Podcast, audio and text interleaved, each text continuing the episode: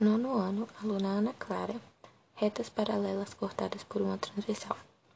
Quando existem duas retas paralelas cortadas por um, um transversal, é possível encontrar oito ângulos.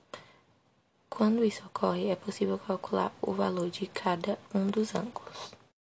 No estudo de retas, na geometria é bastante recorrente que tenhamos retas paralelas cortadas por uma transversal, isto é, retas pertencentes a um mesmo plano e que possuem a mesma inclinação e nenhum ponto em comum. Conhecendo duas retas paralelas, é possível traçar uma reta transversal às duas, ou seja, uma reta que corta as duas retas paralelas.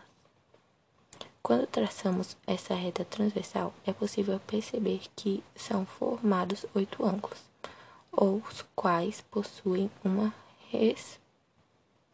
correspondência entre as suas medidas. Os ângulos colaterais são sempre suplementares. Os ângulos correspondentes de uma reta paralela com a outra são sempre congruentes.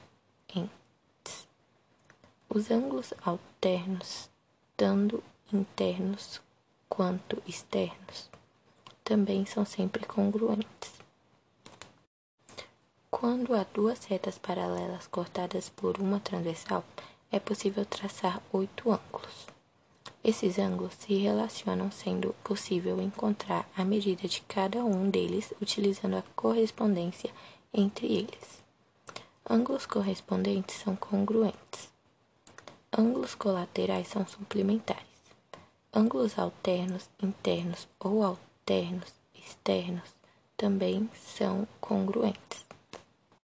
Retas paralelas em um mesmo plano conhecemos como retas paralelas duas retas que possuem a mesma inclinação, mas não possuem nenhum ponto em comum.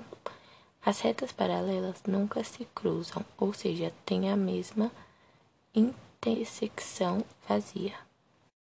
Reta transversal tem um feixe de retas paralelas. Conhecemos como reta transversal a reta que corta as retas paralelas. Quando traçamos a transversal de retas paralelas, utilizamos conhecimento geométrico para criar uma relação entre os ângulos formados pelo encontro das retas paralelas e a reta transversal. Sabemos que retas paralelas possuem a mesma inclinação, o que nos permite criar relações importantes entre os ângulos. Ângulos colaterais são suplementares.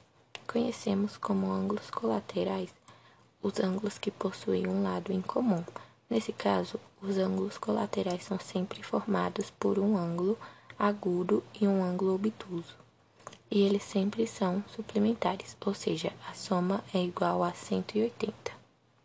Os ângulos agudos são congruentes. Os ângulos obtusos também são congruentes. Um ângulo agudo com um ângulo obtuso é sempre suplementar.